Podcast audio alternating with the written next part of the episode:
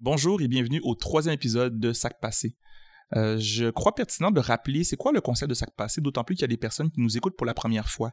Donc, bienvenue à vous. Sac passé, essentiellement, c'est une question en créole qui veut dire qu'est-ce qui se passe? Et le sens qu'on peut lui accorder, c'est euh, ben, comment ça va? Euh, ou encore en anglais, ce serait what's up. et dans le contexte du podcast, Sac passé est un questionnement sur un ensemble de choses, notre humanité au plan individuel, au plan de nos relations, au plan de notre regard sur qu'on a sur nos collectivités, nos sociétés. Euh, et donc, c'est un concept qui est à la fois flou et précis à la fin, euh, à mon avis. Et ce que je souhaite, en fait, comme euh, c'est essentiellement que avec chaque invité, il y a une conversation qui se crée où le questionnement soit continu de manière explicite ou implicite et que ce questionnement-là, en fait, inclut les personnes qui regardent ou qui écoutent. Ça a passé pour moi dans les derniers jours. On est le 22 janvier aujourd'hui. Euh, et donc, on est au, euh, euh, à quelques jours qui, ont, qui suivent le, début du couvre-feu. J'en avais parlé à l'épisode 2. C'est sûr et certain que ça a brassé beaucoup de choses chez moi, beaucoup de tristesse, entre autres par le décès de Raphaël André, l'homme itinérant autochtone qui est mort dans une toilette chimique et qui probablement ne serait pas décédé si le couvre-feu euh, avait exempté les personnes itinérantes. Je ne comprends toujours pas pourquoi, en fait, les personnes itinérantes ne sont pas, en date d'aujourd'hui, exemptées de ce couvre-feu-là.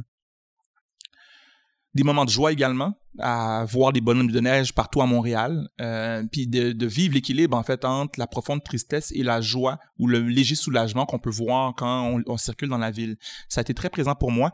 Et dans la dernière semaine, qu'est-ce qui s'est produit aussi? C'est beaucoup d'indignation par rapport à la manière dont Boshra Manaï, la nouvelle commissaire à la lutte contre le racisme et la, discrimination systémique euh, et les discriminations systémiques, euh, a été traitée beaucoup dans l'espace médiatique, euh, autant les médias traditionnels que les réseaux sociaux. il se trouve que Boshra est l'invité d'aujourd'hui et je tiens à le dire d'entrée de jeu par souci de transparence. Je la connais personnellement et c'est aussi une personne avec qui j'ai un lien professionnel. Elle est, sur le conseil d'administration de l'organisation que je suis, que j'ai fondée. Maintenant, ceci étant dit, quand je parle de la controverse, euh, je positionnerai en fait d'où vient ce, poste-là.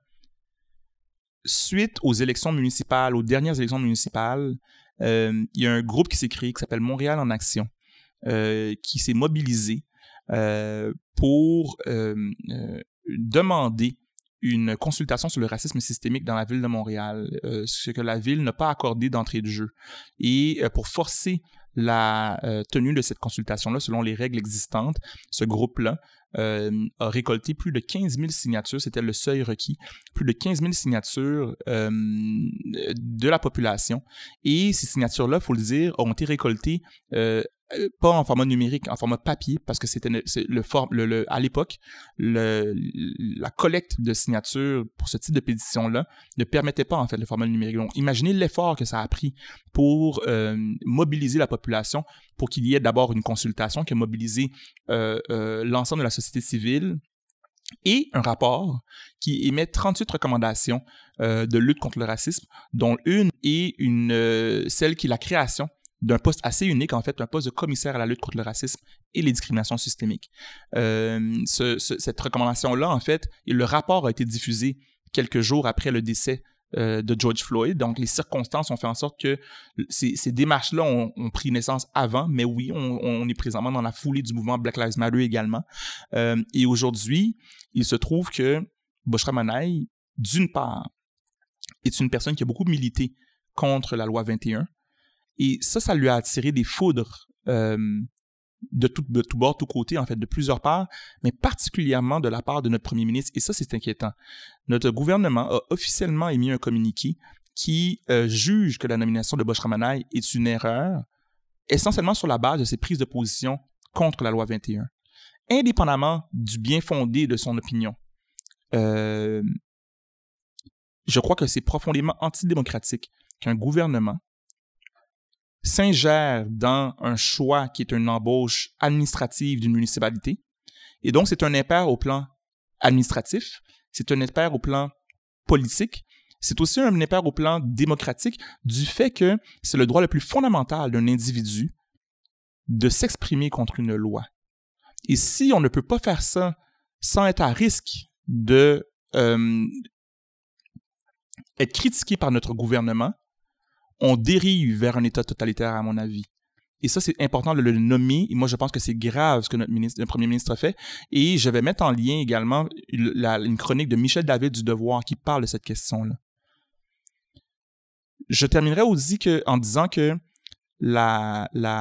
au-delà des critiques qui viennent de l'extrême droite, de la droite, de certains, politiciens et également euh, certains membres des médias, il y a eu également de la grogne au niveau euh, des, de, certains militants, de certains militants issus des communautés noires, des gens que j'aime et que je respecte et avec qui je suis à certains égards en désaccord parce que je peux comprendre le souhait qu'une personne noire soit nommée euh, à cette position-là.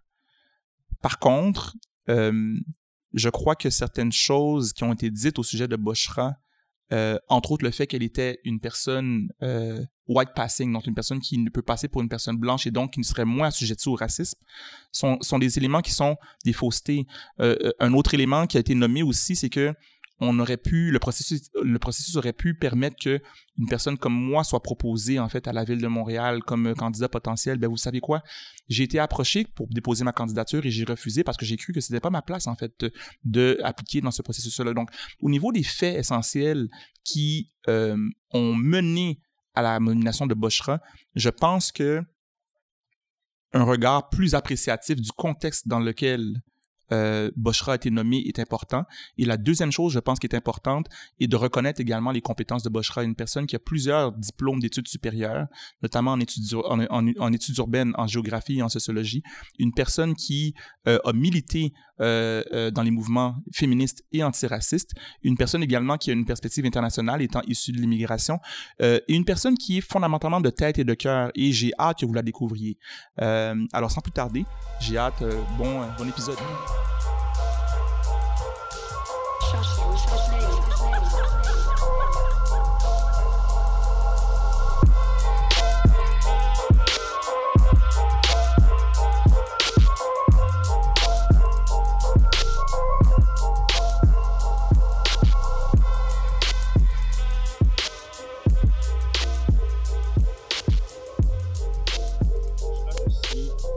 Euh, que tu sois ici. Donc, euh, bienvenue. Merci de l'invitation. je suis vraiment content, vraiment. Euh, le, si je me souviens bien, je t'ai proposé de, venir au podcast la veille de l'annonce de ta nomination comme commissaire à la lutte contre le racisme et la discrimination systémique. Et parce que je, on se connaît, on se connaît un peu, parce que je trouvais que c'était pertinent de t'avoir comme invité en lien avec ta nomination. J'étais déjà, euh, en fait, enthousiaste à l'idée. Puis, je, je, de manière très transparente, je, dirais que je le suis encore plus avec tout ce qui s'est dit au sujet de ta nomination. Donc, il y a comme quelque chose de précieux pour moi, puis j'ai goût de, de nommer que, euh, que j'ai goût de prendre soin de cette conversation. Euh, Merci. à tous les débuts d'épisode, je parle d'une œuvre euh, qui, euh, une œuvre qui d'art. parce que en fait de plus en plus je découvre en fait la valeur de l'art dans la vie donc c'est et, et, et l'œuvre aujourd'hui c'est une œuvre qui s'appelle Separateness is an Illusion. Excusez-moi. Separateness is, an Illusion. La séparation est une illusion, qui est une œuvre d'un de mes amis, Pierre-Marie Alcidor Cespedes. C'est un ami que je connais depuis que j'ai l'âge de 11 ans on a joué au basketball ensemble, mais, mais fondamentalement, c'est comme un artiste philosophe, ce gars-là. Moi, c'est un gars que je trouve absolument fascinant. Euh, il m'a offert cette œuvre-là. En fait, euh, je lui ai jamais demandé de me la, de me la donner. En fait, je, je, voulais en acheter une, puis il l'a offert gracieusement. Et le, le, thème, c'est un peu évident, en ben fait. Euh, de, dire que en fait la séparation c'est quelque chose qu'on s'imagine mais qu'on est tous interconnectés puis il y a vraiment selon moi cette œuvre là qui évoque l'idée de l'unité en fait entre les individus et euh, pour tous les êtres. Donc je, je suis comme très content en fait. Ben ouais, c'est à euh, propos. je pense que oui. Euh, je pense que oui. Mm. alors, sans plus tarder, Boshra, tu sais, je, je, je t'ai déjà introduit en fait aux gens qui nous écoutent. je suis curieux de, de, savoir en fait pour toi, ça que passé? Ça que passé, je dirais que ça va bien. Euh, malgré la tempête, euh, je viens de vivre, donc là on est vendredi, je viens de finaliser quasiment toute une première semaine de travail dans le nouveau mandat. euh, je, me sens très... Je me sens comme porteuse d'une responsabilité collective, puis je tente de tellement rester focus pour l'honorer. Donc c'est comme ça que je me sens en ce vendredi matin. Euh, ça va bien, ça va bien, ça va bien malgré les, les tentatives de, disons, de dispersion. Je, Mm. je, je prends certaines choses comme des tentatives de me disperser et je tente de garder le cap. C'est drôle parce que ça m'a beaucoup impressionné euh, après euh, plusieurs des, des ben, en fait on peut appeler ça une tempête j'appelais ça une tempête disons euh, médiatique autant au Mhm. niveau des médias traditionnels que les réseaux sociaux Ouais. Bon c'est sûr que tu as un devoir de réserve de par ta fonction puis on va y arriver et euh, mais tu as quand même fait une sortie euh, euh, sur ta propre page Facebook puis je vais citer en fait qu'est-ce que tu as lu parce que j'ai été fasciné par ça euh, ça fait écho un peu à ce- quelques éléments que tu as mentionnés à l'instant T'as écrit « Je vois vos messages, votre soutien de toutes parts, organisations et individus. Je suis inondé par votre affection et votre solidarité. Je garde le focus, pas d'inquiétude. On a du pain sur la planche et c'est la seule chose à laquelle je veux me, me dédier à partir de lundi prochain. Donc, on était avant, Exact. on était avant, en fait, cette semaine, en étant toujours à l'écoute. Et là, tu as terminé en disant, et comme dit le rappeur, on baissera pas les bras, on n'est pas né pour ça. Much love, hashtag much love. Référence à Shuriken de I Am dans la chanson Samouraï. Samouraï. Moi, j'ai, j'ai, je me suis dit, notre commissaire à la lutte contre le racisme qui évoque euh, euh, Shuriken, c'est vraiment bad. Qu'est-ce qui t'habitait quand tu as écrit cette publication-là? Euh, très sincèrement, à partir du moment où l'information a été leakée, parce que la nomination devait être annoncée le mercredi matin, après le comité exécutif. Et donc, elle est sortie la veille, puis donc ça, ça a leaké, en fait, ça, ça a commencé à... Et donc là, j'ai commencé à être inondée sur diverses plateformes, donc euh, autant sur LinkedIn que euh, sur Twitter, sur Facebook, donc Messenger, euh, Instagram. J'ai commencé à être inondée par un tas de messages. Moi, je suis, je suis née dans une famille où le politique et la politique étaient centrales et ont été, ont été pardon, des, des, des façons de déstabiliser un peu notre vie. Fait que j'ai toujours euh, tenu à euh, faire en sorte que ma vie ne soit pas euh, envahie par certains éléments ou par certaines choses. Fait que, par exemple, mes réseaux sociaux sont toujours organisés de sorte à ce que des, des personnes qui sont trop éloignées de moi ne puissent pas m'atteindre, entre guillemets. Euh, parce que je m'attendais à une, à une, je m'attendais à une forme de backlash, je m'attendais à certaines critiques, donc je me suis euh, pas mal protégée. Et donc ce qui s'est passé en fait à partir de mardi, mercredi, c'est une inondation dans toutes les plateformes. Sur certaines plateformes, c'est vraiment dédié à de la, euh, à quasiment du harassment, c'est, quasiment du harcèlement que je ne suis pas allée voir. C'est-à-dire, je me suis vraiment protégée en, étant très, euh, j'avais, beaucoup de précautions. J'utilisais les, réseaux sociaux et, l'actualité avec beaucoup de, de précautions. Fait que j'ai vraiment été inondée et je vous avoue que ce qui m'a le plus touchée, euh, j'ai beaucoup pleuré cette semaine-là, vraiment, mais parce que j'étais tellement touchée par les messages de soutien de personnes, soit que j'ai rencontrées dans les dix dernières années, qui me disaient c'est tellement formidable que ce soit toi, des employés de la ville, tu sais, des, des, des, des, des, euh, des, direc- enfin, des directions de la ville qui m'écrivaient pour me dire c'est une nomination qui est vraiment formidable, qui donne. Bref, donc j'avais vraiment une, une, un soutien qui me venait et, et que, et que j'ai pris avec beaucoup de, vraiment avec beaucoup de gratitude. Donc quand j'ai écrit ce message-là, c'est un peu une façon aussi de dire j'entends le reste je n'y participerai pas. C'est-à-dire quand j'ai dû sortir dans les médias pour faire certaines des, des, des entrevues, je l'ai fait avec plaisir. Et ce que j'ai dit en disant je suis à l'écoute, je suis en conversation, je suis dans le dialogue, c'est vrai. Mais je n'avais pas envie que la conversation qui avait lieu sur moi m'atteigne et, et, me- et me disperse. C'est Toni Morrison qui parle beaucoup de l'effet du racisme comme Une distraction. une fa- comme une distraction, exactement. Et, et donc, je, je, je sais que ça fait un peu... euh, je, je me prépare aux choses comme une sportive. et j'ai certaines, euh, certaines chansons qui sont pour moi des... euh, qui, ont, qui ont toujours été dans tout mon parcours des leviers de... Euh, j'ai pas beaucoup parlé de Kerry James, mais une des personnes qui m'a fait le plus de bien dans, dans la rédaction de ma thèse, c'est Kerry James. D'ailleurs, je le remercie dans mes remerciements de thèse. C'est dire à quel point. Donc, quand j'écris ce message, c'est une façon aussi de dire aux gens, je vous ai entendu, je vous ai lu, je peux pas répondre à tout le monde, mais je suis ta thèse, gratitude. Euh, de, juste parler de ta thèse, juste nous dire ta thèse de quoi? De doctorat. Oui, ma thèse de doctorat. Les remerciements sont très le fun. Euh, je remercie Kerry James de m'avoir accompagné durant toutes ces nuits euh, d'écriture intense. Ah, mais mais c'est ça. Donc ce message, c'est un peu une façon de dire je vous entends, je vous vois, je vois les critiques aussi. Dire qu'on me soutient, c'est aussi dire qu'il y a il, y a du dissensus ou qu'il y a de la conversation qui est euh, conflictuelle. Donc je, je l'entends ça, mais c'était un peu une façon de dire aux gens je n'oublie pas que ce que ce pourquoi je suis embauché, c'est pour faire un travail qui est nécessaire. Et c'était un peu une façon de leur dire je reste focus et c'est vrai. C'est comme pour moi c'était vraiment vrai de le c'était important de dire. Puis suis ricaine, c'est parce que c'est cette chanson elle est elle dit tout mais moi, moi j'ai, après avoir lu la publication en préparation aujourd'hui, j'ai presque versé une larme. J'avais une larme aux yeux parce que euh, Shuriken, ce qu'il dit, fait référence après à mourir, en fait, pour je partirai comme un samouraï. C'est quelque chose de, de, de, de, noble, puis c'est vraiment une, une, préparation de, à vivre, en fait, les pires désastres. Puis j'ai pensé automatiquement au discours de Luther King qui parle de I've been to the mountaintop. Donc avant, de mourir, le jour de, son, assassinat, il a parlé du fait qu'il a vu la terre promise. Puis quand j'ai pas pu m'empêcher de me poser la question, est-ce que c'est quelque chose que tu as réfléchi en fait en, faisant référence à cette, euh, cette ligne-là? Um,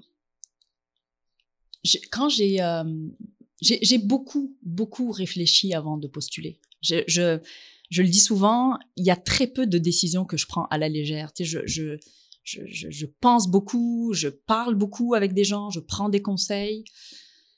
Euh, donc, quand j'ai décidé d'y aller, je, savais quels pouvaient être les, les éléments de risque dans autant ma personnalité que dans ce que j'ai fait.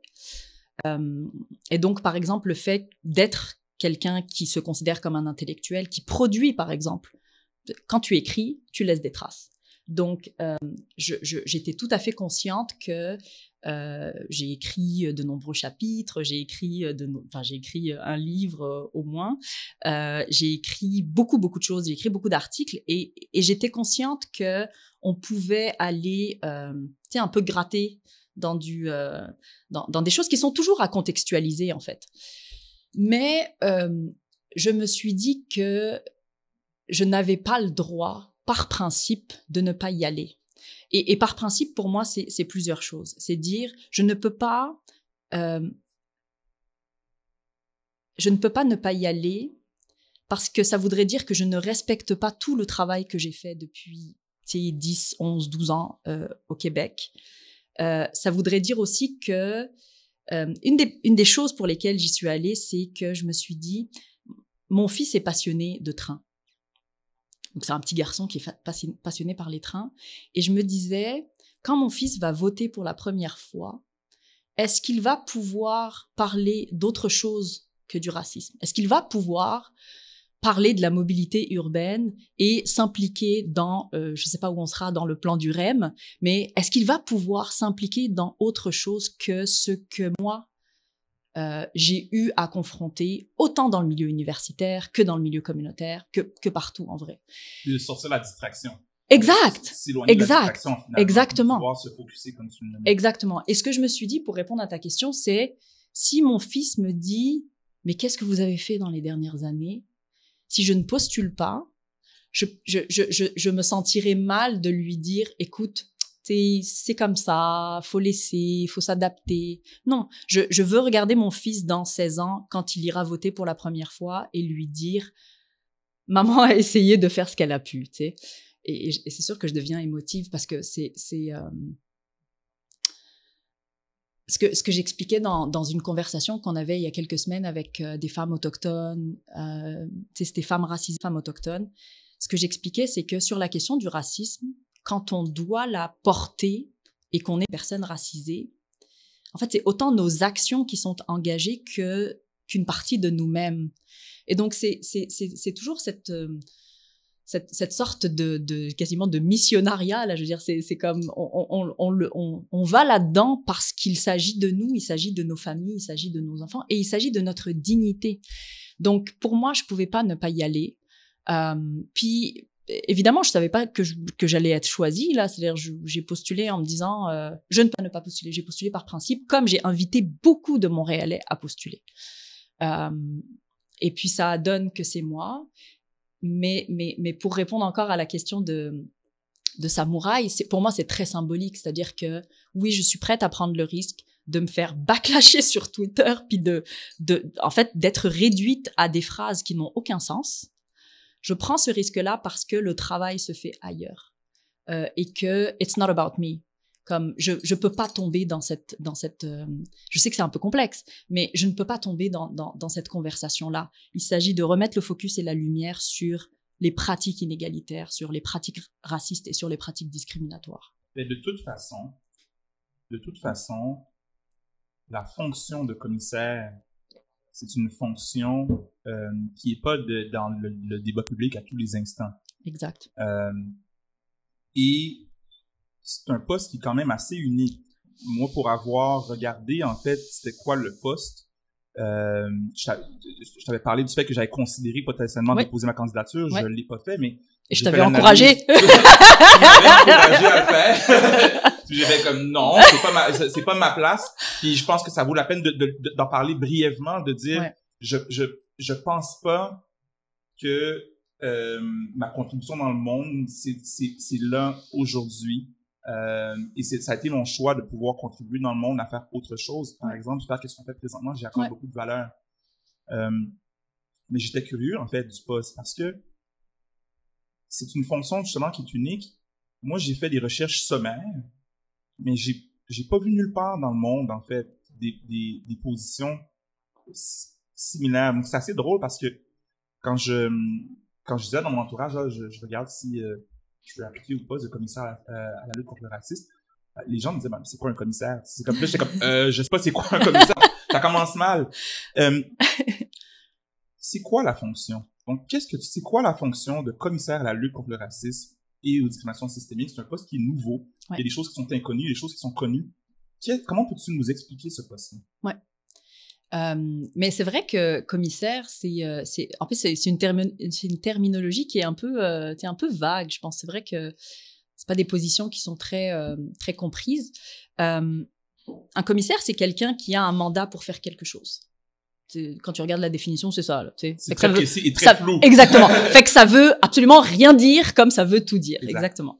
Euh, le mandat que qu'on me donne, tel qu'il a été affiché, c'est d'accompagner l'administration municipale dans sa volonté de se transformer pour devenir une institution inclusive. Euh, mais ça, ça veut, ça veut aussi dire tout et n'importe quoi. Donc, je pense que le mandat du poste, il faut le ramener au contexte montréalais dans lequel il est complètement imbriqué, c'est-à-dire le dépôt des 38 recommandations euh, de l'Office de consultation publique de Montréal, l'OCPM, suite à la consultation pan-montréalaise qui a eu lieu vraiment dans plein de quartiers et qui a tenté de capter ou de capturer euh, ce que les Montréalais vivaient comme discrimination, comme racisme au sein de l'appareil municipal. Parce que, et ça, je crois que c'est très important de le dire, je ne, je, je ne suis pas amenée à transformer euh, l'imaginaire de tous les citoyens de notre société sur ce que ça veut dire le racisme. J'ai un mandat qui est très clairement positionné. Circonscrit dans l'appareil. Exactement. Donc l'idée c'est euh, d'accompagner l'administration municipale, d'accompagner les directions. Euh, et en fait, euh, ce que l'OCPM a déjà fait, j'ai envie de dire, c'est de me prémâcher le travail. Fait que moi, dans le fond, j'arrive. Il y a 38 recommandations. Il y en a déjà qui ont été mises en place celle du commissaire était une recommandation, elle a été mise en place. La reconnaissance du caractère systémique du racisme a été reconnue. De mémoire, ce sont les deux premières recommandations. On est à 2 sur 38 jusqu'à maintenant. Tout on, on, est à presque 4, je on crois. Est à presque 4. Ouais, on, en fait, on est, euh, par exemple, ce matin, j'avais une réunion à 8 heures pour travailler euh, la quatrième recommandation, par exemple. Euh, et donc, c'est ça. Donc, j'arrive avec une feuille de route. C'est pas moi qui l'a fait, la feuille de route. Elle était déjà là. Donc, dans le fond, mon mandat, c'est d'aller pousser un peu quand les gens euh, sont en mode réticence, euh, c'est d'aller expliquer, c'est d'avoir de la pédagogie, c'est euh, honnêtement, ça se résume en trois mots accélérateur de changement. L'intention de la ville de l'ensemble des directions, c'est d'aller vers une administration qui ressemble au Montréalais. C'est ce que l'administration souhaite. C'est ce que les directions souhaitent. Et si je comprends bien aussi, parce qu'il y a un élément qui est important là-dedans, je crois. En fait, moi, ça a été dans mon, dans mon, dans mon analyse, c'est que c'est une fonction qui est assujettie au pouvoir de la ville. Donc, c'est pas une fonction indépendante comme par exemple un bureau de surveillance. Ce qui est important à nommer parce que oui. toi, t'as pas la, la possibilité de sortir dans les médias et caller out le milieu politique ni l'administration, ce n'est pas l'essence de ton pas le travail. Non, c'est pas le travail. Et, peux-tu commenter là-dessus? Parce que je pense que c'est important de le nommer parce que ça offre, à mon avis, une distinction entre certaines compétences recherchées qui sont des compétences importantes de de de de vocal, vocal d'exprimer des points de vue pour critiquer la ville comparativement à faire un travail de l'interne et d'être assujetti à ce pouvoir-là. Donc, je sais pas comment toi tu le réfléchis. Et moi, indépendamment de mon euh, de mes intentions en général, c'est sûr que j'ai une préférence à pouvoir faire le calling out et avoir ce pouvoir-là. Donc, euh, je ne sais pas comment toi tu l'as considéré. Euh, une des personnes qui est, très proche de moi euh, m'avait dit à un moment donné, tu sais, on, a plusieurs façons de transformer. On a plusieurs, on a plusieurs méthodes ou on a plusieurs approches pour fonctionner. La revendication en est une. et il y a une autre façon de transformer qui est d'entrer et euh, d'utiliser un verbe que, que cette personne utilise qui est d'interférer. Mais interférer au bon sens du terme, c'est-à-dire interférer, ça peut être aussi de relier, de créer des canaux de communication là où il y en a pas. Ça peut être aussi de révéler les choses qui ne, qui ne fonctionnent pas. Et donc, en fait, c'est, tu fais bien de le, de le mentionner. Personnellement, en, en, en choisissant de postuler euh, au mois de novembre, j'acceptais qu'une partie de ma vie de revendicatrice euh, de, de fille qui qui a pas peur d'aller au bat sur plein de choses, sois-tu. Et, et, et, je sais que ça pourrait être vu comme une, une euh, comment dire, une, une sorte de euh, ça, ça, pourrait être vu par les milieux, disons, plus militants ou plus euh, euh, droit de la personne, etc., comme une position où je, je, je suis, euh, je, je, semble pas revenir, mais comme je semble un peu euh, euh ouais, ou en tout cas être on mute. Mais je, crois et je suis convaincue, pour avoir aussi déjà travaillé dans les institutions, je pense que c'est fou, je, trouve ça drôle la façon avec laquelle je suis présentée, parce que je, suis quand même une fille d'institution aussi, et c'est pas la première fois que je travaille dans, une institution. Et, euh, et donc, des fois, on est on mute, on n'est pas dans la, perspective revendication, mais on est dans une perspective d'analyse, euh, d'intervention avec des, des, par exemple, des, euh, des personnes qui ont besoin en fait d'être fidées, tu vois, mais que ça se passe dans le off. C'est-à-dire que tout, tout l'enjeu du racisme, et on le sait, c'est que l'ensemble, enfin, un très grand, un très grand nombre des, pratiques discriminatoires se passe dans, dans l'invisible. Ça se passe derrière les bureaux de recrutement, ça se passe euh, derrière, tu sais, on l'a vu avec par exemple la mort de Joyce et Chakwan, ce que ce type de visibilisation ou de télévisation euh, de, de, de, du racisme a fait, c'est que ça a mis la lumière sur des choses qui se passaient derrière des portes closes. Et donc, moi, je décide, j'ai décidé à partir du moment où j'ai postulé que je pouvais, pour un temps de ma vie, parce que je suis assez revendiquée quand même, là, je n'ai pas à pleurer de ce côté-là, je, je, je peux, pour un, une, une période donnée, me concentrer sur une autre façon d'amener de la transformation. Et je, et je suis, et je suis convaincue que, un, j'ai les compétences pour le faire, mais surtout, je suis prête à le faire. Et je pense que j'aurais pas traversé la tempête médiatiquement de la même façon si j'étais pas aussi prête à le faire. Euh, en t'entendant, tu évoques comment le racisme se manifeste. Et euh, j'ai trouvé ça euh, en fait, ça fait quelques années que je réfléchis au fait qu'on parle de racisme systémique, mm.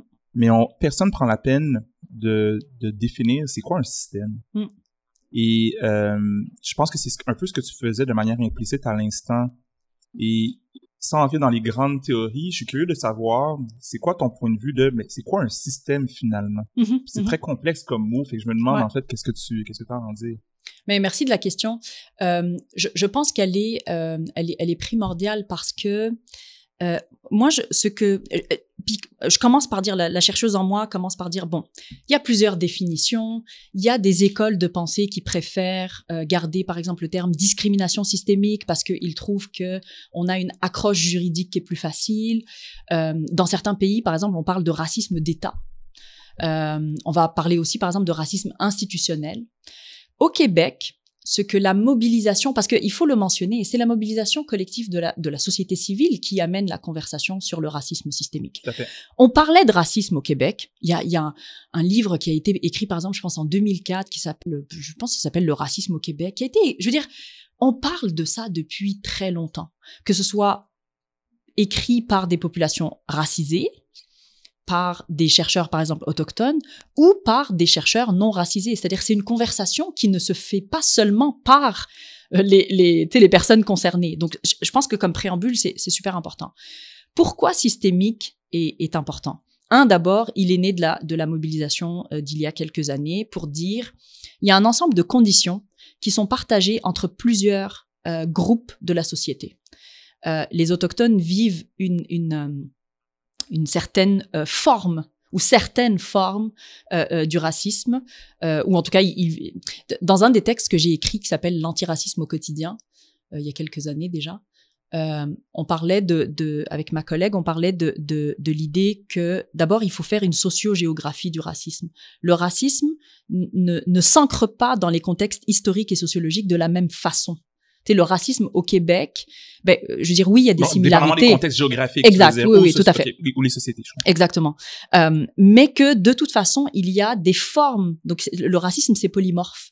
Euh, ça, ça s'adresse ou ça s'illustre de, de façon très très différente selon que l'on soit autochtone, ben, très différente.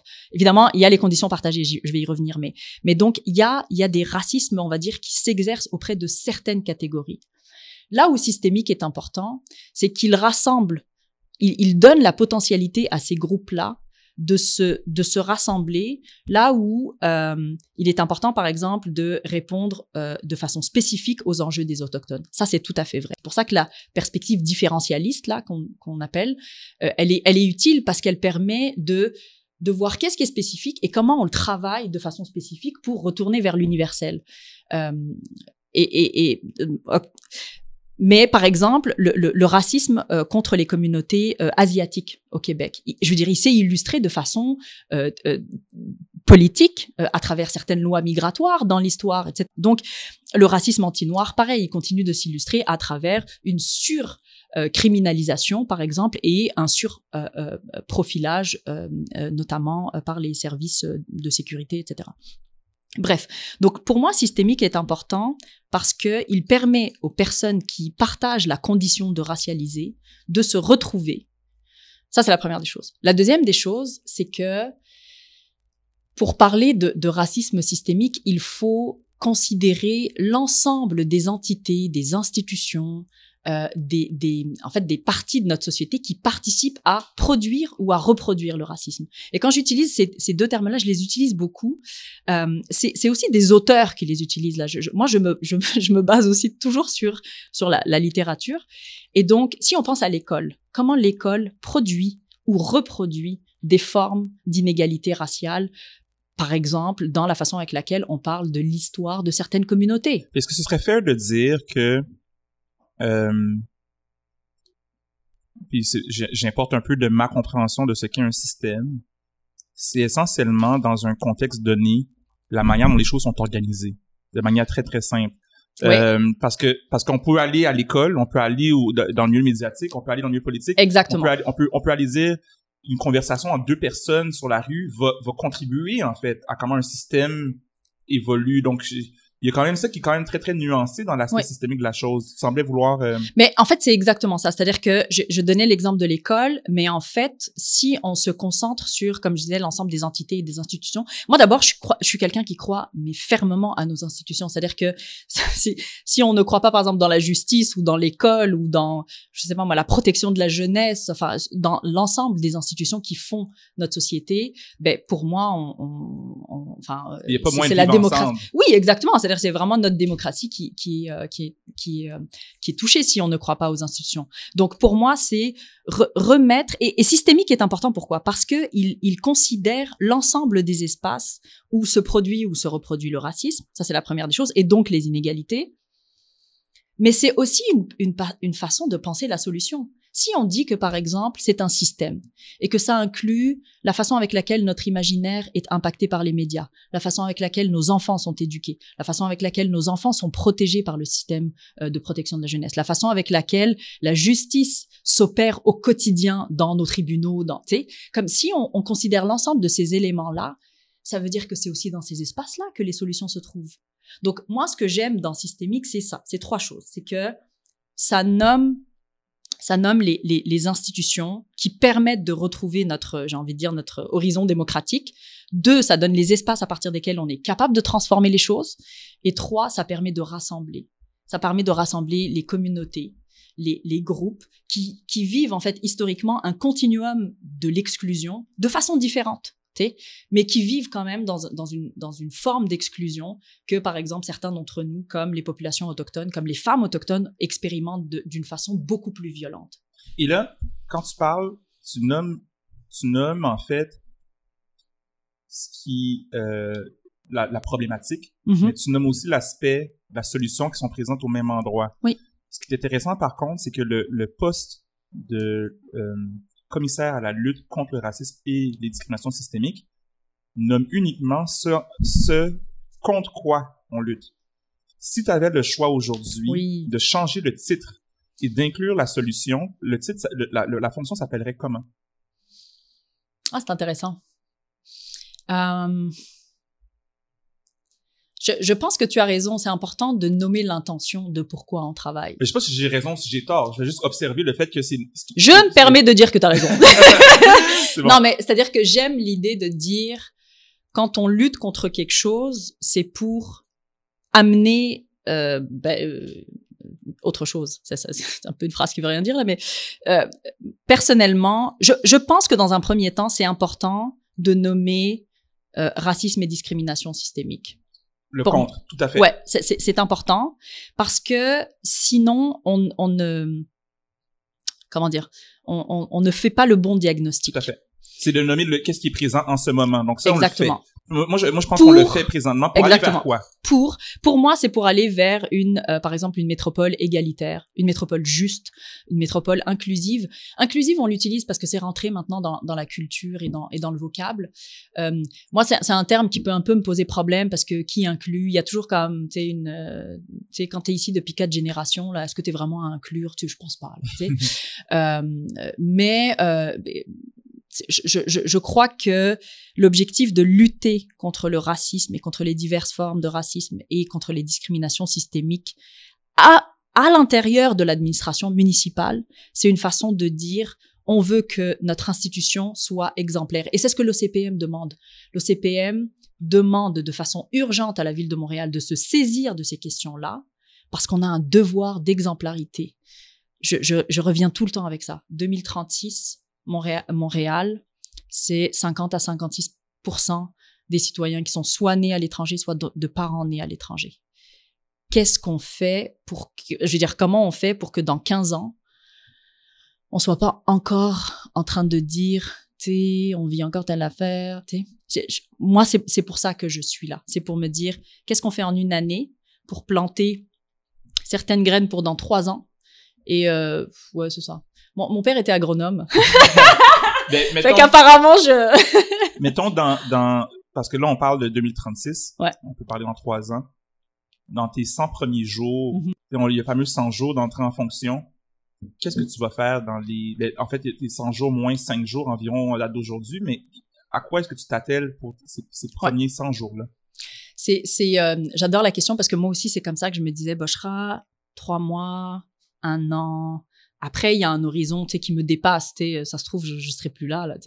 Mais, euh, mais, mais, mais dans mon premier trois mois, et, j'ai déjà entamé, euh, c'est, très clair. Euh, dans le fond, je rassemble l'ensemble des, je rassemble les, recommandations de l'OCPM. Je vois celles qui euh, me sont ou qui me semblent euh, être prioritaires. C'est-à-dire, je l'ai annoncé dès le départ et dans ma première entrevue, je leur ai dit, pour moi, l'urgence transversale, c'est-à-dire l'urgence qui permettrait de transformer et d'avoir un impact, un impact social le plus large, le plus grand et le plus rapide, c'est la question du, recrutement et la question des ressources humaines parce que ça a de l'impact, on le voit. On, le voit déjà dans... Euh, tu sais, je, suis toujours fascinée par la façon avec laquelle le milieu des affaires, lui, a su se saisir très, très vite. Je sais pas si vous vous rappelez, euh, l'année dernière, après la mort de George Floyd, euh, toutes les banques s'étaient mis à créer des départements EDI. Je veux dire, le, le, milieu des affaires, lui, a saisi cette urgence qui a été euh, émotivement euh, euh, illustré par exact par la rue. En fait, la rue est sortie pour dire non mais vous, encore, tu sais, c'est pas c'est pas possible. Et donc je, je trouve que c'est un peu cette euh, c'est un peu cette cette j'ai envie de dire cette mise en action qui, est importante aussi dans les institutions et je pense que c'est ça qu'a fini par faire la ville de Montréal. Euh, euh, et donc c'est ça. Donc dans mon premier 100 jours, ça va être oui, il y a les 38, mais il y a celles que moi, je veux pousser vraiment plus, tu de façon plus, euh, plus importante, plus urgente. Et donc, il faut écouter le monde. Là, j'ai passé une semaine déjà à planifier des rencontres, par exemple, avec toute la partie des ressources humaines, pour mieux moi-même comprendre aussi, parce que je suis pas issue de, de l'administration municipale. Donc, il faut que je comprenne certaines choses pour ensuite mettre la lumière sur les angles morts. Pas sur les personnes, sur les angles morts, sur les pratiques, sur ce qui ne convient pas, sur ce qui est vécu par les populations racialisées, notamment de la ville de Montréal, comme des injustices. Mmh. Je ne deviens pas le bureau des plaintes. Je pense que ça, c'est très important aussi. Je, je, ce bureau, avec l'équipe, donc le trois mois va me permettre aussi de composer l'équipe. Euh, et, je, et je l'ai dit à plusieurs reprises, moi, je souhaite mettre une équipe qui soit la plus en arrimage avec ce qui se fait déjà. Parce qu'en réalité, il y a déjà beaucoup de choses qui se font. Mais ça se fait par des, par des, des divisions très différentes. Et donc, moi, je me vois comme quelqu'un qui va écouter le monde, qui va ramasser les choses, qui va dire, OK, il y a tout ça qui se fait. Comment on accélère tout ça? Et avec une équipe euh, et, euh, et avec un trois mois qui me permet de planifier le, le dans le fond la mise en la mise en exécution euh, ou euh, l'implémentation. Je sais que c'est pas un très beau mot là, c'est surtout un mot. Euh, c'est ça, exact. C'est comment on, on, on, on ancre tout ça. Et l'un de mes enjeux du poste, c'est qu'on est dans une année électorale et que donc il y a des moments où l'actualité va vouloir probablement me happer, mais où moi je vais devoir garder le focus pour dire 80% de mon travail c'est de l'interne. Il y a peut-être un 20% avec l'extérieur, mais 80% c'est de l'interne. Tout à fait. On a parlé beaucoup de, euh, ben, de la fonction et on va certainement y revenir. Euh, on a parlé beaucoup de certaines ben, théories, la manière dont tu, tu, les interprètes. Et je demeure quand même curieux euh, de savoir comment toi, tu as fait ton, ton, ton entrée dans l'engagement, que ce soit l'engagement social, l'engagement militant, la lutte contre le racisme, euh, de cœur, d'où ça vient tout ça? Euh, j'ai une amie qui s'appelle Marie-Pierre Bérubé qui écrit un qui écrit un ouvrage qui va sortir euh, au printemps qui s'appelle Mon plan A. Et elle m'a demandé, elle m'a dit, Boshra, je voudrais que ce soit toi qui écrives le, le, chapitre sur. Donc c'est un ensemble de, de, personnes qui écrivent et chacune explique son plan de vie. C'est par exemple des personnes qui ont décidé euh, d'aller s'installer en campagne, etc. Donc vraiment une perspective très très large sur des, des choix que nous faisons dans la vie. Et elle m'a dit, je voudrais que tu écrives le, chapitre sur l'engagement. J'ai dit, OK. Et c'est fascinant parce que euh, j'écris beaucoup. J'écris vraiment, vraiment beaucoup. Euh, L'écriture, pour moi, c'est une... En fait, c'est vraiment une... Un, d'abord, c'est un exutoire. C'est aussi... Euh, J'ai l'impression que c'est comme un, exercice de, mise en liberté. C'est comme on, on, devient libre en écrivant. euh, puis ça, je l'ai appris de ma famille. C'est-à-dire que euh, mon père a été euh, quelqu'un qui a été impliqué politiquement. Et en fait, c'est son implication politique qui nous a complètement euh, fait dévier, j'ai envie de dire, mais qui nous a, en fait, qui nous a euh, comme obligés à devenir des demandeurs d'asile puis des réfugiés en France. Que, C'est-à-dire tu es originaire de Tunisie. Ouais, né en Tunisie, d'un papa tunisien, d'une maman algérienne. Et dans le fond, l'implication politique dans laquelle euh, il était et dans, dans, dans le contexte politique de, de la Tunisie de cette époque-là, on a dû fuir, etc. Fait que moi, j'arrive à l'âge de 10 ans. Et donc, dans ce texte, pourquoi je, je parle du texte C'était une des premières fois que je devais parler de moi et de mon intimité, en fait. Et je crois que ça a été un des textes les plus durs à écrire parce que j'ai commencé à être très factuel.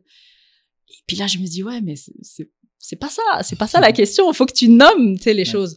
Et donc, pour répondre à ta question, en vrai, je suis née dans une famille où, euh, d'abord, il y a, y a un très grand intérêt à, à influencer son environnement. C'est-à-dire, euh, moi, ce que j'ai vécu autant de ma maman que de mon papa, c'est tes valeurs, qu'elles soient religieuses et humaines. Et, et pour moi, elles, elles, elles sont, elles, elles doivent être intrinsèques. Je dirais, elles doivent être reliées là. Tu sais, si tes valeurs religieuses sont contre, euh, le, le bien de l'humanité, il y a, il y a un Ça problème quelque part. Tu sais. Euh, donc, donc, ce que j'ai appris, c'est comment tu, tu dois euh, influencer et, et, et, et avoir un rapport à ton environnement. Et ça, je pense que ça explique aussi pourquoi je suis allée vers la géographie. Tu sais, le, le être géographe, c'est c'est avoir constamment une sensibilité à son environnement, qu'il soit physique, euh, sais, urbain, euh, etc.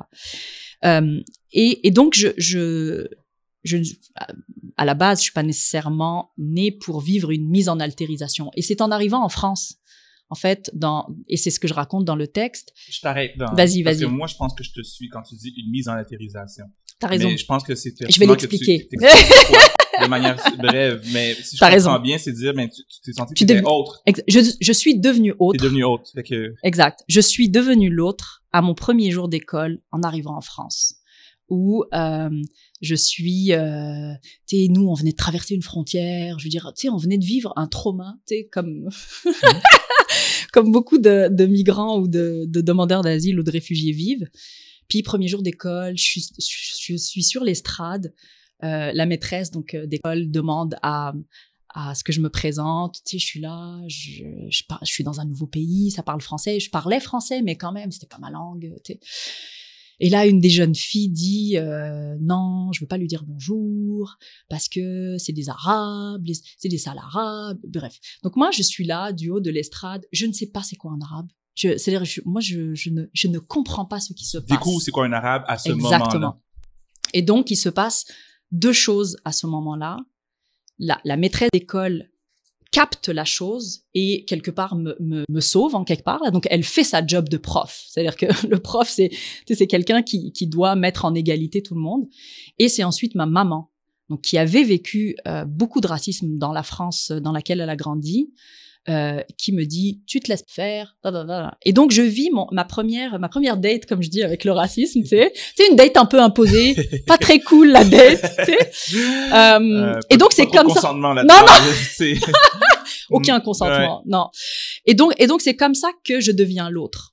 Et en fait je pense que euh, je, je, je, je, je commence à m'impliquer très très tôt euh, dans tout mouvement social là. Moi j'étais toujours la déléguée de classe qui faisait les grèves étudiantes. Enfin, j'étais toujours ce, ce profil là euh, mais les enjeux de racisme, les enjeux d'exclusion sociale et raciale, c'est aussi par les études que je suis allée les comprendre. En vrai, si j'ai fait autant d'études, c'était aussi pour, je pense, beaucoup mieux euh, me saisir moi dans, dans mon propre parcours migratoire et comprendre en fait mes parents, comprendre toutes ces communautés, quelles qu'elles soient, tu sais, que tu sois vietnamien, haïtien. Euh, D'ailleurs, une de mes maîtrises avait porté sur une comparaison entre Paris et Montréal des, des ce qu'on appelle les associations communautaires haïtiennes. Tu sais. Fait que euh, pour moi, c'est euh, c'est quelque chose de très universel en fait ce que vivent les humains quand ils deviennent des autres euh, donc c'est à cette quête là que je suis euh, allée. En arrivant à Montréal c'est sûr que je me suis impliquée dans plein d'organisations droits de la personne beaucoup dans le milieu féministe aussi. Et c'est à Montréal en fait c'est drôle parce que c'est vraiment à Montréal que j'ai assumé certaines parties de mes identités ou de mon identité Euh, c'était pas c'était pas en France que j'assumais d'être arabe là jamais comme tu peux pas c'est c'était comme un il y a comme un plafond de verre dans le plafond de verre là où on étouffe ta, ta capacité à te dire autrement. Les choses changent mais pour moi Montréal c'est c'est une ville que j'ai choisie et j'ai choisi Montréal et le Québec parce que j'ai senti que je pouvais être les multiples formes de moi-même. Tu sais je sentais que par exemple comme femme je suis dans une ville qui est sécuritaire pour, pour moi, c'est des choses qui sont super importantes. J'imagine avec, avec, sans ignorer les enjeux. Donc, quand j'entends ça, il y a quand même une certaine relativité de dire qu'il y en a des problèmes, mais Absolument. quand tu compares, par exemple, à ce que tu as vécu ailleurs dans le monde, parce que moi, j'ai pas cette expérience-là. J'ai grandi au Québec, je suis d'origine haïtienne, mais j'ai pas de comparable de vie. Exactement. Donc, ce que je comprends, c'est que tu as, une vision, en fait, euh, internationale, en fait, des enjeux que Montréal vit par rapport à ouais la France par rapport à la Tunisie, peut-être d'autres pays aussi. Exactement. Euh, les géographes diraient multiscalaire, multiple échelle. c'est vrai, c'est ça. Mais, mais, mais c'est exactement ça. C'est-à-dire, je suis capable et j'ai grandi euh, dans, dans, dans, plusieurs villes de banlieue parce que on a, on a beaucoup euh, bougé euh, quand on, est, on était très mobile en France. Et donc, par exemple, la, la, question des territoires urbains euh, qu'on peut dire marginalisés ou qui vivent certaines formes de stigmatisation, notamment de, l'État. Je j'y ai vécu. Moi, j'ai, je, je dis souvent, ma France, c'est la France de Zied et Bouna. Comme, ces deux jeunes qui sont morts en 2005 et qui, et en fait, leur, leur, leur mort, en fait, parce qu'ils fuyaient la police, euh, je sais pas si vous connaissez ce, ce, cette histoire, mais dans le fond, c'est deux jeunes, un jeune noir, un jeune arabe. Dis-vous, est-ce que tu me vois ou tu parles de tout le monde qui nous écoute? Je parle des auditeurs. Ok, c'est bon. je me pose la question, excuse-moi, je, je, t'écoute.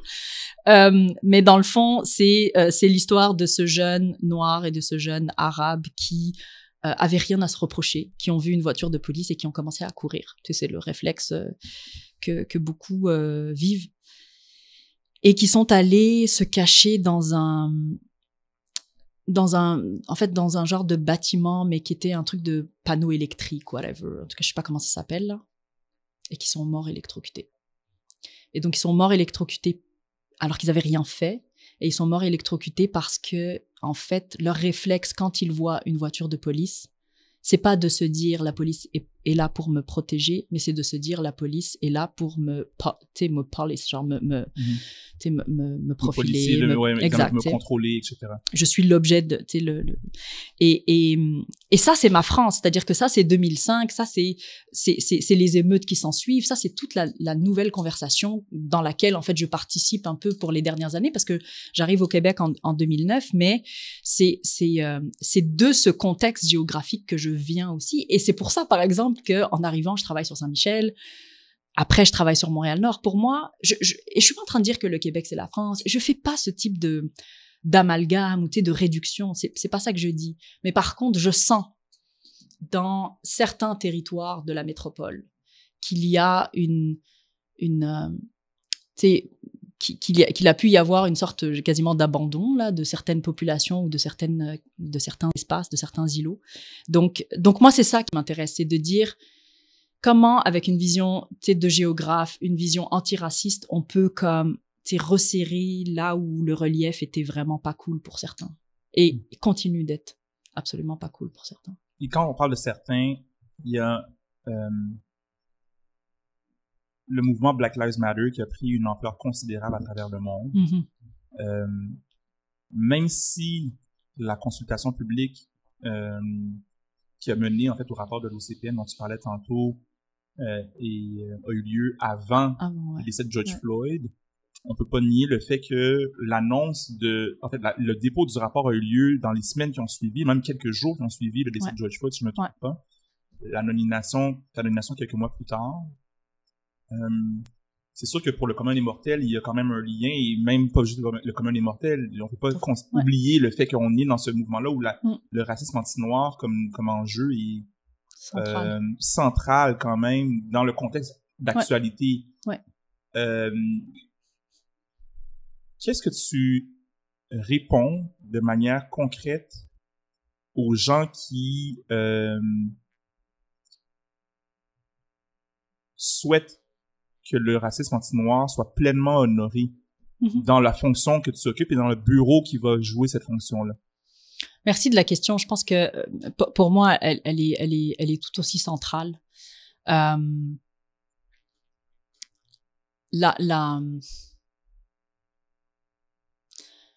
je, je, je, ne suis pas responsable de la façon avec laquelle on pense encore trop malheureusement les choses avec une, une hiérarchisation. Euh, et donc, la façon avec laquelle, comme une personne commissaire a été nommée sur, sur cette question-là. Euh, ce dont je peux être responsable, c'est d'avoir une lecture antiraciste qui soit euh, non seulement la plus sensible, mais la plus porteuse de toutes ces réalités, dont certaines je suis proche et je connais, mais dont d'autres je ne suis ni proche ni je connais assez bien par mon, par mon expérience. Euh, je peux avoir une connaissance sur certaines choses, mais je n'ai pas l'expérience, par exemple, d'un jeune homme euh, qui a grandi, euh, d'un jeune homme noir, par exemple, qui a grandi à Montréal-Nord. Donc, ma, façon de voir la fonction, c'est de dire que, et c'est ce que je fais toujours, de m'entourer, savoir m'entourer avec les personnes qui vont remplir autant les angles morts en termes de compétences que les angles morts en termes d'expérience. Euh, donc le bureau, le fait que ce soit un bureau complet prend une importance particulière. Ça prend, c'est majeur. Pour moi, c'est majeur parce que euh, j'aurais trouvé ça très difficile d'avoir à porter moi-même, euh, je sais pas, ou avoir à parler, par exemple, pour, euh, euh je sais pas moi, euh, les communautés asiatiques qui ont vécu une augmentation de, des actes haineux de façon absolument disproportionnée depuis la Covid. Je, je n'ai pas l'expérience de ce racisme-là. Par contre, j'ai la conviction que je, je suis fermement attachée à, si c'est pas moi qui suis capable de le faire, à toujours ramener la personne ou les personnes qui sont capables de le de le de l'illustrer. Et c'est pour ça que pour moi ça va être important. La, composition de l'équipe est, est, importante et je que même c'est attendu. C'est-à-dire les gens comme vont me watcher dans dans la dans la composition de l'équipe. Pas dans le futur, il déjà. Ça. Donc euh, donc pour moi ça ça va être ça c'est une des façons de répondre. Mais je dirais qu'il y a une autre façon de répondre.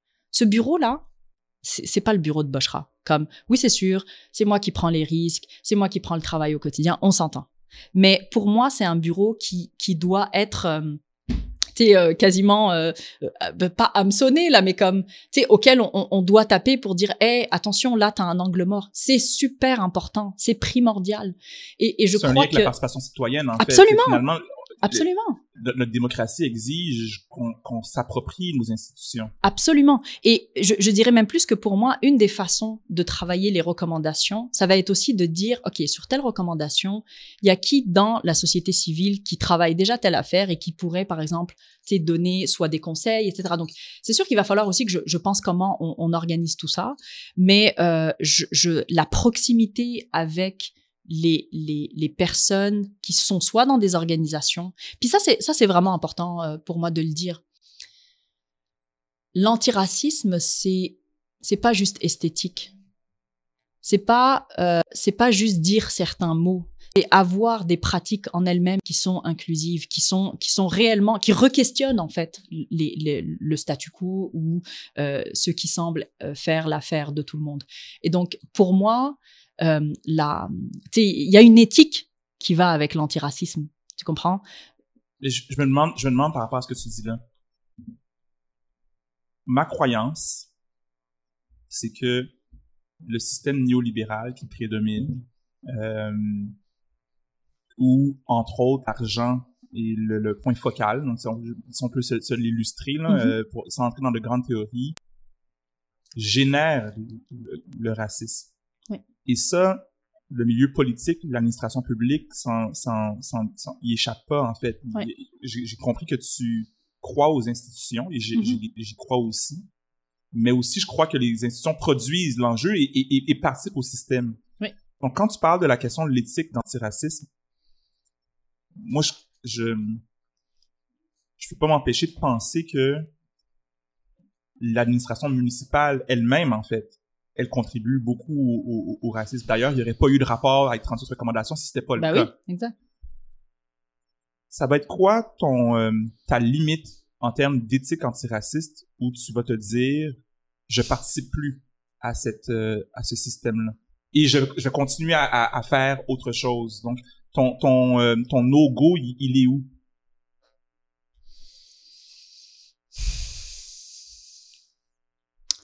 Euh, j'ai une ligne de sensibilité qui est vraiment euh, très euh, très euh, très développée. C'est- C'est-à-dire que je, je me dis si je suis sensible à telle chose, par exemple dans l'actualité, c'est pas juste parce que je vis des émotions là.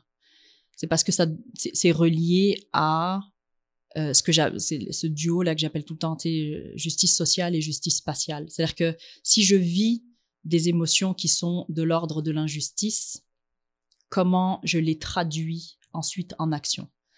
Euh, c'est comme ça que je négocie avec moi-même euh, depuis que j'ai décidé d'y aller.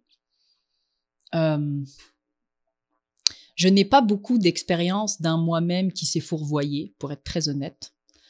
Par contre, pour moi, ce qui va être primordial, tu sais, je, suis- je suis prête à prendre, bon, j'allais dire, je suis prête à prendre des coups, bon, visiblement oui, mais c'est-à-dire, je suis, je suis prête à, euh, à, à me, à, m'éteindre sur certaines euh, requêtes si ça permet, par exemple, de faire passer des, des recommandations de façon plus, euh, tu sais, même, euh, j'ai j'ai envie de dire même des fois à moitié là. Euh, je, je, je pense que c'est primordial de ne pas lâcher. Je pense que on peut pas juste dire ah tu sais ma conviction est un peu euh, un peu triturée.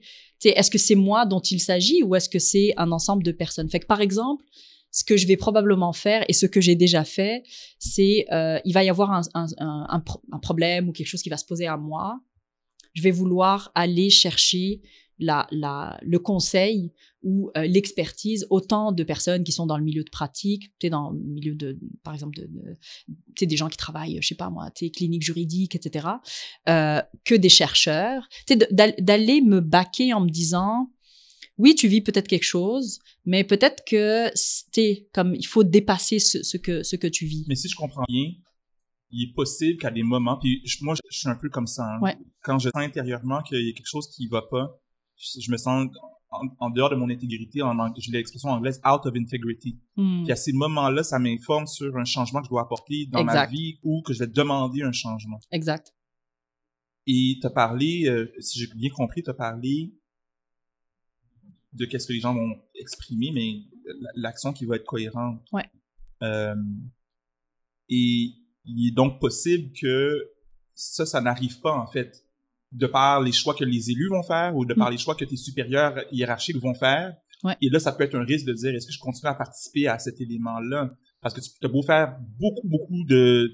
pas de t'as beau avoir la bonne volonté puis faire Ouais. tous les efforts du monde, il est possible qu'à un moment donné, ça, ça, ça, ça Exact. fonctionne pas. Exactement. Puis euh, c'est pas ce risque existe, mais je je il y a une discipline en géographie qui s'appelle la gestion du risque. Euh, C'est c'est-à-dire que oui, ce risque existe, mais je suis prête à faire le chemin qui qui peut m'amener jusqu'à ce risque-là. Et donc ce risque, le fait que ce risque existe ne doit pas nous empêcher de de quand même tenter. D'essayer. et donc pour moi, c'est là que la question de l'éthique est importante. C'est-à-dire que j'y vais pas en solo là vers ce risque. Parce que si j'y vais solo vers ce risque, c'est la meilleure façon d'échouer. Mhm. Mais si j'y vais avec euh, ma théorie des hirondelles, OK, vas-y. Explique-nous Ben, ça. ok, la théorie des hirondelles, il faut que, il faut que je donne le crédit à mon ami Ouais. euh, et collègue Leslie Capot. Il me parlait un jour de cette, euh, cette intellectuelle, euh, je sais plus de quel pays de- de- d'Europe du Nord, qui parlait de- des hirondelles. Et depuis, je trouve que c'est tellement fascinant parce que, dans le fond, c'est comme une théorie du changement euh, qui explique que, tu sais, dans un, dans un, dans un vol d'hirondelles, tu sais jamais qui lead, en fait. C'est comme il y a un moment donné, il y en a un devant, puis après, ça se transforme, il y en a un... Fait que moi, je, je, je, je me suis toujours, comme quelle que soit l'échelle, je me vois toujours comme ça. Je, je, je pense que, oui, il y a des personnes qui ont peut-être un petit peu plus de leadership, de charisme, whatever. Oui, on s'entend là-dessus. Mais ces personnes-là ne sont jamais capables de faire la transformation tout seul ou toute seule. Là-dessus, Ouais. Par rapport à ce que tu viens de nommer, mais je pense que c'est important, je souhaite le, le souligner. Mhm. Parce que, selon moi, tu viens de donner une euh, référence assez importante sur c'est quoi le leadership. Mhm. Et que le leadership, c'est pas un acte de euh, charisme euh, euh, où on, on a une très grande visibilité et où on centralise en fait le savoir et le pouvoir. Jamais. Il peut y avoir ça, mais il peut aussi y avoir justement une danse naturelle avec d'autres êtres Exact. sans qu'on sache qui lead, ou des fois on le sait, mais il peut y avoir des rotations. Là, on parle dans des grandes théories de, de, de leadership, mais quand j'entends ça, moi, c'est ce que je comprends de ce que tu nommes. C'est que le leadership, c'est collectif et individuel en même temps. Des fois, quelqu'un prend le lead, mais il y a des passes qui se font. Donc là, je comprends la théorie des comprends Complètement. Et puis, tu sais, euh, j'utilise toujours des des des, euh, des métaphores genre de soccer. Tu sais, c'est passement de jambes. C'est, tu sais, pour moi c'est ça. Et j'ai vu, j'ai beaucoup trop analysé les mouvements sociaux pour tomber dans les travers. Tu sais, la starification. La starification, ce que ça fait, c'est que si la tête tombe, le mouvement est- est- est- peut être détruit. Donc pour moi, euh, autant dans le milieu antiraciste, donc dans la communauté, dans dans dans l'ensemble des acteurs qui soient aussi antiracistes, juste des institutions, qui qui sont pour le droit de la personne, etc. Donc de de de, de, partir avec un réseau de d'hirondelles de ce côté-là. Et à l'intérieur, il y a aussi, je veux dire, dans l'administration municipale, il y a énormément de personnes racisées et non racisées qui ont énormément de bonne volonté, mais qui ont peut-être pas toujours l'écoute euh, ou qui ne sont pas euh, qui sont pas entendus peut-être parfois ou qui n'ont pas assez de capacité d'influence. Et moi, ce que je, ce que je souhaiterais, c'est, je souhaiterais devenir inutile en vrai. Je, veux vraiment devenir inutile. Et j'espère, quand on me dit Batra, accélérateur de changement, j'espère que cet accélérateur de changement va juste, que ce soit une genre de point de bascule pour que les professionnels puissent ensuite avoir naturellement, cette espèce d'aptitude à transformer les choses dans leur quotidien, puis dans dans leurs équipes, etc. Donc, pour moi, c'est les hirondelles à l'intérieur les hirondelles à l'extérieur. Puis moi, je vais juste comme rassembler ce monde-là, mais je veux pas nécessairement tout le temps être en visibilité. Non. Moi, je te suis dans la question de relativiser l'impact d'un individu.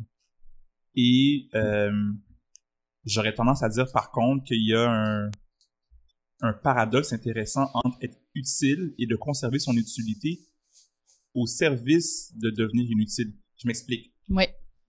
C'est que tout est fait, là, c'est je- on- on- le, contexte de sport, euh, euh, le, le- le coaching, la gestion, il, y a, il y a tout un...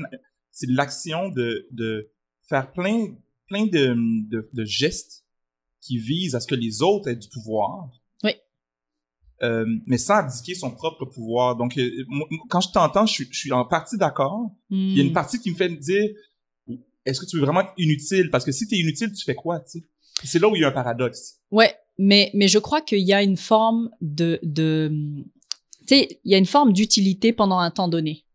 Tu peux être utile euh, dans un certain contexte, dans une tu sais euh, donc tu sais une des autres théories euh, sur laquelle je me base beaucoup c'est une conversation entre deux philosophes qui est super importante dans toute la, conversation antiraciste. En tout cas, qui moi me semble essentielle dans, dans la conversation antiraciste. Euh, ce, sont deux auteurs blancs, donc évidemment il y a, d'autres, auteurs qui sont aussi essentiels là. Mais c'est la conversation entre reconnaissance et redistribution. Donc c'est euh, une convo entre euh, Axel Honnête et Fraser. Et dans le fond, c'est dans quelle mesure le changement qu'on veut ou la transformation qu'on veut, elle est une quête de reconnaissance? Et dans quelle mesure la transformation qu'on souhaite, elle est une quête de redistribution? Et moi, je, je fais partie de, de ceux qui, euh, toujours en, bo- en bon équilibrage, là, qui disent ni l'un ni l'autre ne suffisent. Les mouvements antiracistes ont exprimé euh, et expriment encore la nécessité de la reconnaissance, mais, mais que la reconnaissance elle-même ne suffit pas.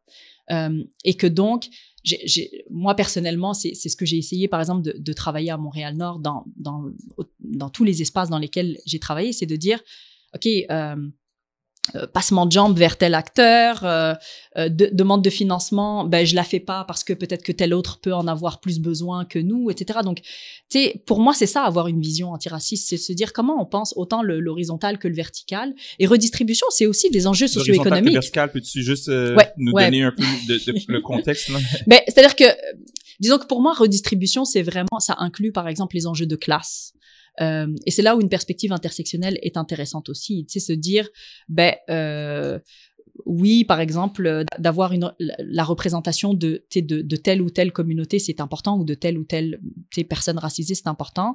Mais est-ce que les enjeux et les conditions, en fait, de ceux qui sont les plus vulnérables de cette communauté-là sont portés par cette personne? Mm-hmm. Et moi, c'est ça qui me, je veux dire, c'est ça qui, qui, qui euh, comment dire, c'est ça que, c'est ça que je porte. C'est, c'est, c'est le regard de ces femmes euh, qu'elles soient par exemple d'origine maghrébine ou haïtienne, qui habitent certains territoires qui sont les plus éloignés. Tu sais, c'est comme cette espèce d'amoncellement, euh, ce qu'on appelle le, euh, comment on appelle ça chez les féministes, le, système, tu sais, des systèmes d'oppression qui se, tu sais, qui se cumulent pour certaines personnes.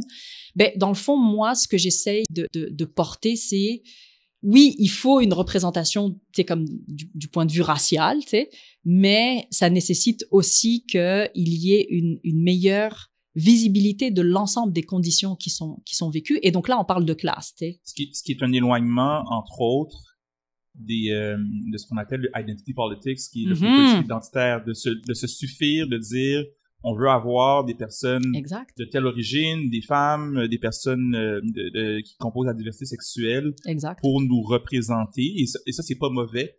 Mais si on fait ça sans oublier, en oubliant l'importance de considérer que c'est pas juste ton visage ou tes traits identitaires qui comptent, on stérilise un peu la société. Complètement. Euh, ça, ça, ça, a été la critique par rapport au Obama, entre autres, euh, ou encore on peut penser à Kamala Harris, je lui souhaite que ça, ça se passe bien, mais il y a cette, ce, genre de critique-là. Mm. C'est pas pour viser ces individus-là, mais c'est des gens que les, que les personnes connaissent pour dire « Ah, oh, wow! » Ou à l'inverse, je comprends bien, quand on prend une, euh, comme politicienne, une Alexandria Ocasio-Cortez, mm-hmm elle, n'appartient pas à tous les groupes.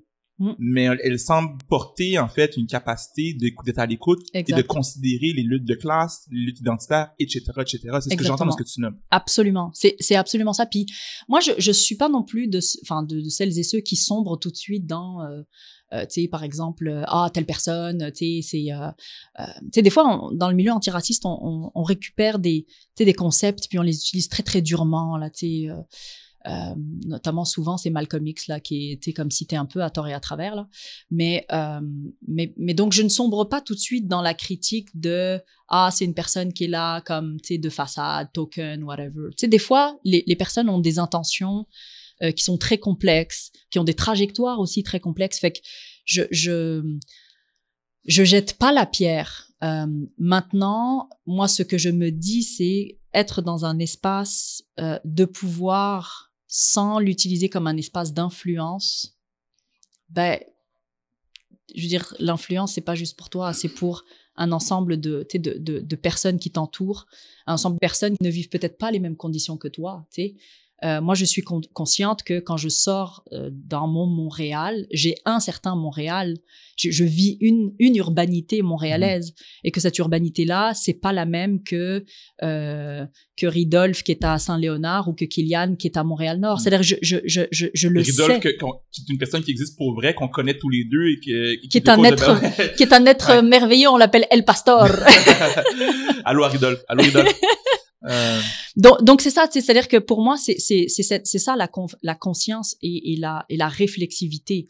Maintenant, euh, j'espère que quand je ne serai pas, euh, disons, assez consciencieuse dans ma réflexivité et dans et dans ma sensibilité, les gens vont te le dire. Ouais, je, et, et, et, je, et je les, j'attends, j'attends ça. avec respect. J'attends ça avec respect. C'est drôle parce que parlant de parlant de qu'est-ce que les gens vont te dire. Euh, il y a des euh, politiciens et des euh, commentateurs euh, dans l'espace plus mainstream qui t'ont reproché d'avoir dit que le Québec était une référence pour les suprémacistes blancs. Qu'est-ce que tu as à dire là-dessus? D'abord, ce que j'ai à dire, c'est que la phrase a été coupée. La phrase est coupée au moment où ce que, en fait, elle est coupée. Euh, ce que je dis avant cette phrase-là, c'est, donc, je fais un discours. Euh, dans un discours, euh, on fait, quand on écrit, on fait une gradation des choses. On donne le contexte, on explique les choses. Fait que déjà, de retirer une phrase pour quelqu'un qui palabre autant que moi et qui écrit autant que moi, c'est un, peu chaud là. Mais en tout cas, donc elle est coupée. Donc ce que tu dis, c'est que tu as été prise hors...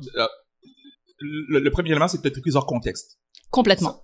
Ben, C'est-à-dire que, en tout cas, on a voulu couper parce que mon, le contexte est le suivant. Je dis, et le problème, ce sont les groupes d'extrême droite qui, euh, qui visent des citoyens elle décrit tout cette phrase, hein, elle décrit mhm. tout ce qui s'est passé la semaine dernière, euh, qui visent des citoyens qui sont pourtant très actifs dans notre société. Euh, et je dis, euh, faut-il, euh, genre, faut-il se rappeler que le Québec est devenu une référence pour les suprémacistes du monde entier? Donc, je n'utilise pas suprémaciste blanc, je dis suprémaciste du monde merci entier. De pour moi-même, oui. Euh, virgule. Et je cite Christchurch. Donc, dans le fond, ils ont coupé et ils ont dit juste le Québec est devenu une référence pour euh, les suprémacistes du monde entier. Et donc, pour moi, bon, euh, Est-ce que je peux dire aussi, vas-y, pour pour bien qu'on se situe, Christchurch, mhm. c'est le, le, tueur de Christchurch en Nouvelle-Zélande, qui a fait un acte terroriste euh, euh, dans, une, mosquée, dans une mosquée et qui avait sur son arme écrit le nom d'Alexandre Bissonnette. Donc c'est ça, c'est ça qui s'est produit quand exactement. tu parles de, Et, et c'est et c'est exactement ça. C'est-à-dire que moi dans ce discours, ce que je dis, c'est je en fait je fais une citation euh, que je prends d'un article du Soleil. Donc le Soleil titre euh, Alexandre Bissonnette a inspiré euh, le tueur de Christchurch. Je crois que c'est ça le titre là de mémoire. Peut-être que c'est c'est pas tout à fait exact. En fait, j'ai plusieurs choses à dire là-dessus. Un, c'est très malhonnête de d'assigner ou d'imputer à quelqu'un qui se considère comme une intellectuelle et une chercheure une phrase aussi grotesque. Je pense que ça c'est vraiment super important. Euh, le travail de, de, de, de chercheur et d'intellectuel, c'est toujours d'aller chercher les nuances. Euh, ça, c'est la première des choses. La deuxième des choses, c'est que Bon, apparemment, ce qui m'a été reproché, c'est que j'aurais pu dire Bissonnette est devenue la référence pour. Bon, après, euh, il y a des figures de style en français, je m'excuse de les utiliser. Et on s'entend en passant que quand Céline Dion est rayonnée à l'international, puis on dit le Québec est l'international, il y a personne qui se plaint. Figure de style C'est ça. Donc c'est la deuxième chose, c'est-à-dire j'utilise une figure de style qui effectivement rapporte euh, l'acte de Bissonnette. Mais pourquoi? Parce que ça veut dire quelque chose. L'acte de Bissonnette veut dire quelque chose. Et le troisième élément, c'est que on ne peut pas, euh, on ne peut pas oublier qu'il y a une circulation dans euh, les mouvements qui pensent en fait le suprémacisme. Il y a une, une circulation des discours. Je veux dire, on a quand même eu des manifestations euh, anti-masques avec des, des drapeaux qui, euh, qui étaient à l'effigie de Trump. Je veux dire, euh, tu sais, il y a une circulation. On s'entend-tu qu'il y a une circulation? Donc, donc moi, ce que ce que j'essayais de dire, ça, c'est-à-dire, c'est absolument pas que les Québécois sont des suprémacistes. Et la dernière chose que je dois dire, c'est que c'est probablement une des rares fois que j'ai utilisé ce terme parce que les mots ont un sens. Et pour moi, suprémacisme, c'est un mouvement politique. Et c'est important de le considérer comme un mouvement politique parce que quand le Capitole a été envahi il y a euh, au début de l'année, c'est un mouvement politique qui, qui est entré dans, dans le Capitole. Et, et, et je crois qu'il faut remettre dans le relief de ce que ça veut dire. En fait, oui, le racisme, mais le suprémacisme est une est une est une politique de domination. Je veux dire, c'est pas, euh, tu sais, ça veut dire quelque chose. Euh, et la, dernière des choses, et ça, je, je, pense que c'est un peu plus inquiétant, c'est que euh, que ce sont des mouvements politiques qui sont, par exemple, armés, qui sont, euh, tu sais, je dire, il y a une dangerosité là. Et, euh, et moi, je dois avouer que quand ça s'est sorti, euh, je, je me suis demandé si j'avais pas à me questionner en fait sur sur ma propre sécurité. C'est-à-dire que si si ce qu'on rapporte de toi est faux, ou euh, approximatif. Je peux gérer ça, pas de problème. Mais si c'est c'est ce qui est compris et entendu par euh, tout le monde, ben ça, commence à me poser problème. Si ça tombe dans les bras de quelqu'un ou dans la tête de quelqu'un qui est mal intentionné, oui, ça peut être très très problématique. Moi, je partage ce que tu dis. Je connais pas exactement dans ton quotidien comment tu vis ces situations-là, mais ça fait écho un peu à ce que je me posais comme question par rapport à la chanson Samouraï la, la peur d'agir, mais d'agir quand même, parce que il y a une phrase où Shuriken, il, en parle de cette peur-là. Euh, Oui. et ça, ça fait écho avec le Mountain Top de Luther King? Sans se, se, sans se réclamer de ces personnes-là, moi, je sais que dans ma vie, ça m'inquiète quand on dit des choses à mon sujet qui me, qui me présentent comme un, un- un ennemi public. Mhm. Et il y a des gens qui le font euh, sur les réseaux sociaux, ça arrive. C'est pas, c'est pas que de la célébration. Exact, Euh, exact. c'est ce que j'entends un peu dans ce que tu nommes. Ouais. Il, y a, il- il y a dans l'espace public des gens qui sont légitimisés à, à démoniser. Ouais. Et ça, c'est dans la classe médiatique et c'est dans la classe politique. Moi, c'est ce que je comprends dans ton propos. Oui, je pense que, tu sais, je serais intéressée de voir s'il n'y a pas déjà des gens qui sont en train d'analyser ce qui s'est passé là, parce qu'il y a déjà des sociologues qui travaillent sur ces questions-là. Euh, sans dire que je veux être l'objet, là, c'est pas, c'est pas ça que je dis, mais, mais, mais je, crois que c'est toujours intéressant de dire, ok, qu'est-ce que, qu'est-ce que ce remous veut dire, comment on l'analyse? Euh, et, et oui, je pense qu'il y a eu une forme de violence symbolique qui s'est exprimée, bah, symbolique euh, seulement, j'espère, euh, parce que euh, il y a, il y a quand même notre homme d'État qui a parlé. C'est c'est pas rien là. C'est pas rien. Et d'ailleurs, au moment où cet, épisode-là va être diffusé, on va être, si c'est pas le 29 janvier, peut-être un jour avant, qui est donc l'anniversaire de la tuerie de Québec il y a quelques années. Euh, Qu'est-ce que tu souhaites dire dans le contexte de cette diffusion-là qui va être contemporaine à cet anniversaire-là qui est assez triste? Euh,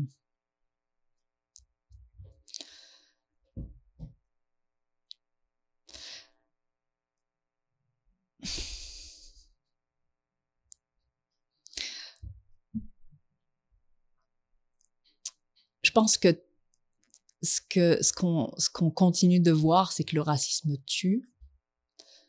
Euh,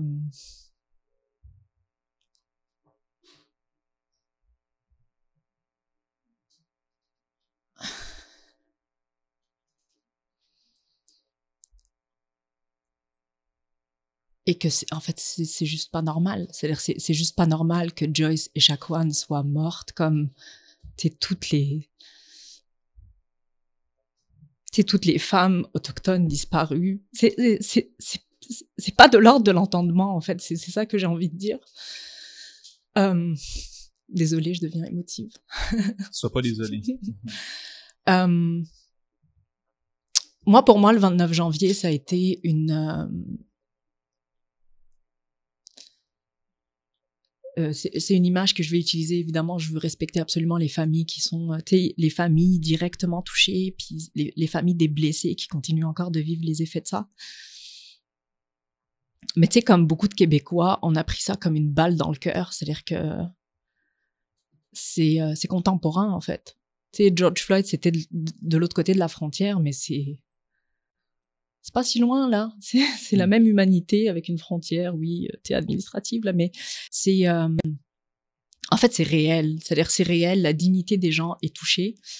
Euh, et les gens continueront de chercher leur dignité. Il y, a- il y a un livre de, de Ayari qui s'appelle Norman Ayari qui s'appelle La dignité ou la mort. Mais les gens à la quête de dignité, confronteront toujours tous les risques qu'il est possible de prendre, tu sais. Euh, donc moi, le 29 janvier, c'est euh, ouais, c'est comme une plaie, euh, mais qu'on doit tous porter collectivement. C'est-à-dire si on ne on ne pense pas nos plaies collectivement, ça va ça va être ça va ça va être tough. Puis je je je pense que la la vague de de je me rappellerai toute ma vie moi, je, venais tout juste d'accoucher, en fait, le 29 janvier. Et je me rappelle que euh, pour moi, ça a été un- une espèce de désastre mental. C'est-à-dire, j'étais plus capable d'écrire, j'étais plus capable de rien faire. J'ai juste été capable de, de, serrer mon enfant en me disant, OK, il faut s'accrocher à la vie. Euh, puis, mais en même temps, il y a eu une vague de, de, de, je, me rappelle, de soutien, puis d'amour et de, et, d'émotions tellement solidaires, d'entraide que je, que je, que j'étais heureuse de retrouver parce que je me dis, mais c'est, c'est cette partie-là, c'est cette partie-là que j'ai envie de vivre, en fait, dans une société. C'est le moment où, quand on a une crise à traverser, euh, c'est l'entraide sur laquelle on mise. Puis la pandémie nous l'a montré. C'est euh, il y, a, une autre théorie aussi qui dit que dans le fond, dans le monde animal, c'est pas vrai que c'est les, animaux les plus forts qui survivent le plus. Ce sont les animaux qui entre eux cèdent le plus. Et, c'est une théorie dans le fond qui, qui en fait qui s'appelle l'entraide là, c'est, c'est, qui montre que dans le fond, c'est pas vrai qu'il faut être euh, et c'est pour ça que moi la starification puis le le leadership unique whatever comme je, j'y crois fuck all là honnêtement j'y crois fuck all euh, c'est, je n'aurais pas été par exemple dans cette fonction si je savais pas que j'avais le l'entourage pour que je puisse prendre des coups et que je puisse tu. comme dans, dans un match de boxe ou dans une, une cour de capoeira, là, t'es comme, ah, tu descends. Bref. Et, donc, c'est ça, pour moi, le, 29 janvier, c'est de réaliser que le racisme continue de tuer, euh, mais que on, on laissera pas, en fait, cette, euh, cette violence. On peut pas laisser cette violence nous faire taire et nous arrêter de vouloir transformer les choses pour une société égalitaire. J'ai envie de te dire euh, merci. J'ai pas d'autres questions. Euh, j'ai vraiment été euh, non seulement stimulé, mais touché par tes propos. Merci beaucoup. Et en guise de remerciement, j'ai pas de questions, mais j'ai un, petit cadeau. donc, c'est un livre qui est intitulé Hood Feminism. Oh! Notes from the Women That a Movement Forgot, écrit par Mickey Kendall. Donc, c'est toute la question du, du, féminisme et comment le féminisme a des angles morts et des un féminisme qui est parfois contre-productif. C'est le, j'ai présumé que le contenu t'intéresse. euh, Certain. Et c'est un livre qui, euh, qui provient de la librairie Racine. Racine, je l'ai vu. C'est, oh my god, merci qui, beaucoup. Donc, je vais le montrer à l'écran. Euh, ceux qui euh, ne connaissent pas la librairie Racine, c'est une librairie qui fait la, le, qui a été fondée par euh, une femme extraordinaire qui s'appelle Gabriella Quitté-Garbeau. Mm. Et ce livre, ce, cette librairie-là fait la promotion des ouvrages issus des communautés noires, autochtones, racisées. Ouais. donc, ça me fait je suis très content de t'offrir cette publication. Je, je l'ai vu, je pense, euh, la semaine dernière, elle a mis la photo. Et ça me faisait penser, je, merci, je voulais l'acheter. Et, et, ça me faisait penser à une autre autrice qui vient de publier un, livre qui s'appelle La puissance des mères et qui recontextualise du point de vue féministe, antiraciste, etc., tout le mouvement des mamans dans les banlieues françaises. Fait que je vais essayer de faire le, toujours le lien. Certainement. merci beaucoup. encore merci, puis vraiment, euh, bon succès dans tes fonctions. Merci. Et euh, tu peux compter, je crois, sur une plusieurs personnes pour te soutenir et aussi te critiquer quand ce sera le temps. J'espère. Merci. Merci Fabrice. It's a wrap.